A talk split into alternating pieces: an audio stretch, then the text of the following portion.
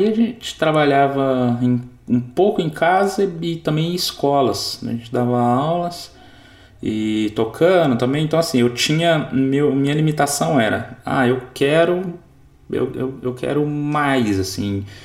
Mas uh, hoje a minha agenda não me permite. Mas eu tava no talo das minhas, dos meus horários, assim. É, era 40 alunos, três bandas, mais gravação de estúdio. A gente fez turnê com banda de metal com essa aqui grávida, né? Então, os, os, os, os, os caras que contratavam a gente olhavam assim e falavam: Meu Deus, mas não tem risco de nascer aqui hoje, não, né? A gente ainda assustava. Tem! Aí, bem nessa época, a gente teve a, a, a Coraline, a Coraline ah, né? Nossa filha pequenininha. E aí as coisas ficaram até um pouco mais difíceis, né? Que tinha tinha muitas aulas para dar, muitos e um bebê pequeno para carregar um para todas pequeno. para os shows, para as aulas, para os ensaios, para tudo. Aí foi quando a gente decidiu abandonar as escolas, nós abrimos a nossa própria escola. E a gente trabalhou menos de um ano ali. Aí foi quando o dono pediu prédio, não tinha nada próximo, ia ter que fechar, abrir tudo de novo, arrumar outros alunos que muda o bairro, o aluno físico ele não vai para o mesmo lugar. É, aí a gente falou assim: ah, vamos abandonar esse negócio aí de, de escola física, porque não vamos desmontar para montar tudo de novo e vamos ficar no online. Aí eu conheci, primeiro eu conheci uma pessoa que estava fazendo um lançamento de uma coisa de finanças, desenvolvimento e tal, e através dessa pessoa eu conheci o Érico. E a gente ficou seguindo o Érico ali de pertinho, ali o tempo todo ali para isso. Um tempo depois ele fez mais um, um workshop, um, eu sei que em um deles ele ensinou o lançamento de semente. Aí eu aprendi o semente, aí a gente tentou fazer um semente, deu zero. A gente não, não sabia, não tinha ideia de copy, né? Acho que uma das dificuldades era entender em, em como colocar dentro do texto a sequência de gatilhos mentais, né? E aí quando ele veio no, no Masterclass em Curitiba, ele fez ah, o evento, assim, foi muito legal. Foi onde a gente conseguiu ter acesso. E aí já peguei, já saí mesmo igual louco no outro dia, estudando para fazer os lançamentos com bem certinho. E aí, essa foi a primeira vez que, por causa disso, a gente conseguiu faturar um valor mais considerável. A gente fez um lançamento de 44 mil de faturamento. Aí a gente foi no evento ao vivo. Aí a gente foi no FL ao vivo. Não conseguia colher prova fazer. e a gente aprendeu a colher prova. Aí, e em novembro a gente, a gente fez o primeiro 6 em 7. A gente tava para fechar o carrinho e não tinha. Tava Falta perto, um mas faltava Nossa, um pouquinho. Faltava, faltava um Aí tava tudo contribuindo, né? Tipo, aquela expectativa, eu com aquela. Ah, daquele lançamento. Aí eu toda hora eu perguntava, judeu, deu? Não, agora deu, tá aqui, ó, tá aqui a conta, deu. E, e deu assim na trave, deu. 102, sei lá. Nossa, deu muito na. tipo, lá eu fui pro encontro nervoso com aquilo e eu ainda não tinha a confirmação de que, que meu 6 em 7 tinha sido aceito. Aí quando eu consegui reunir tudo, eu falei, tá aqui, tá aqui, tudo. Aí eu fiquei, aí ela olhou.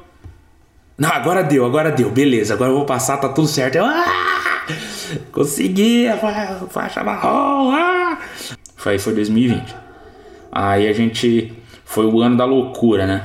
A nossa equipe era 5, pouco tempo depois a gente tava com 20 na equipe. É, a gente começou a conseguir olhar coisas que a gente não olharia antes, né? Então, e aí, em julho, a gente fez um lançamento sete de 7 dígitos. Foi no ápice da, da pandemia, a gente fez esse lançamento. A gente veio na foi o 2020 foi bem doido assim. A primeira transformação assim que, que a gente vê assim, falando de, de ciclos mais próximos, é a, o reconhecimento da, das pessoas que sempre duvidaram, né, do, do que a gente ia fazer, né? Tipo, a gente começou. A minha mãe sempre me achou muito louca. Nunca apoiou ah, minhas decisões. Sogra. Minha sogra olhava eu trabalhar no estúdio assim, ficava olhava para mim e falava: Por que você não arruma um emprego?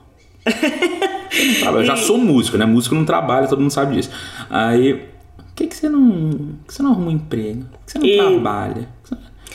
A gente começa a ver é, esse, esse respeito que é gerado e, e até um pouco de arrependimento de quem, né? De quem não duvidou, de quem, né? Tipo. Um... Ah, é, lá no começo muita porta fecha, né? Muita gente fecha a porta na tua cara, né? E depois. A gente sempre teve vontade de trabalhar na área de assistência, ensinando música para é, ajudar crianças e tal. E aí, junto com a igreja que a gente é, frequenta hoje, a gente deu um start num projeto de uma escola de música nesse sentido, para pós-pandemia poder atender as crianças carentes, ensinar de forma gratuita, integrar elas, ajudar. A gente, A gente tem ajudado bastante. Quando a gente começou, assim, por exemplo, 100% No online, digital, é, a gente. Um pouquinho é, depois era nossa. a mais velha tinha dois anos, e, e- dois anos e a outra nasceu um pouquinho depois. Então elas cresceram vendo a gente fazer isso, né? E é legal, assim, assim tipo, coisas que a minha que a minha mãe não entende, elas entendem, né? Tipo, quando a gente vem pro estúdio, que a gente tá cantando, que a gente tá gravando, elas entendem que é, faz Tá parte do, do, do Quando elas estão brincando de trabalhar, elas fingem que estão com o computador, eu tô trabalhando. Minha mais velha brinca, fala assim: é, Ah, quando eu crescer eu vou ser igual a você, eu vou ser cantora e fazendeira. É, a, gente, a gente mora no sítio, né? Então a gente tem os bichos, tem as coisas assim, tudo. E, e aí ela gosta tudo e, e ajuda a gente. Aí ela, mas aí ela vê a gente trabalhando com a música e vê a gente trabalhando no sítio. E aí ela fica, ah, eu vou ser fazendeira e vou. E aí ela pega meu celular e, e- e grava uns vídeos assim, tipo, oi pessoal, olha, essa aqui é minha casa. olha o que eu tô fazendo, ela quer ser blogueira.